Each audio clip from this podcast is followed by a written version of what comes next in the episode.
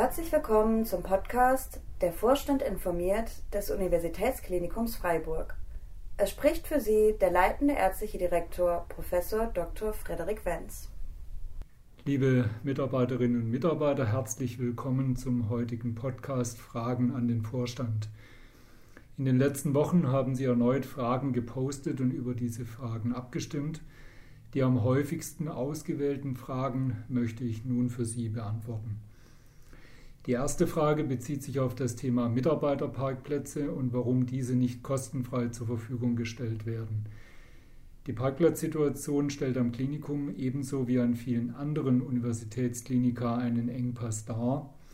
Diesen knappen Parkraum müssen wir vorrangig unseren Patientinnen und Patienten zur Verfügung stellen, damit auch teilweise mobilitätseingeschränkte Menschen zum Klinikum kommen können. Zudem wollen wir als größter Arbeitgeber der Region Anreize schaffen, damit unsere Mitarbeiterinnen und Mitarbeiter klimaneutral zur Arbeit kommen. Nachhaltigkeit ist eines unserer Unternehmensziele. Daher wurde in der Dienstvereinbarung zur Parkraumbewirtschaftung festgelegt, dass wir aus den Einnahmen der Parkraumbewirtschaftung Anreize refinanzieren, um mit dem öffentlichen Nahverkehr zur Arbeit zu kommen.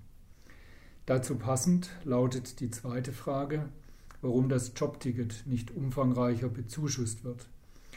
Das Jobticket ist ein Teil des Anreizsystems aus der Dienstvereinbarung zur Parkraumbewirtschaftung und wird aus diesen Einnahmen refinanziert. Der Vorstand hat gemeinsam mit der Arbeitsgruppe Umweltfreundlich zum Betrieb und dem Verkehrsverbund VAG ein Angebot für einen deutlich höheren Zuschuss als bisher erarbeitet.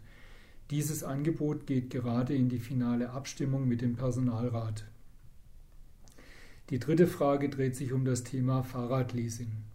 Auch hier laufen Gespräche, unter welchen Bedingungen Uniklinik-Mitarbeiter und Mitarbeiterinnen wieder das Angebot des Dienstradleasings nutzen können. Grundsätzlich sind wir der Auffassung, dass ein Dienstradleasing gut in die Mobilitäts- und Nachhaltigkeitsstrategie des Uniklinikums passt. Allerdings sehen die rechtlichen Rahmenbedingungen vor, dass die Leasingsraten nicht aus dem Bruttoeinkommen abgeführt werden dürfen, sondern aus dem noch nicht versteuerten, aber bereits durch Sozialversicherungsbeiträge gekürzten Einkommen zu zahlen sind.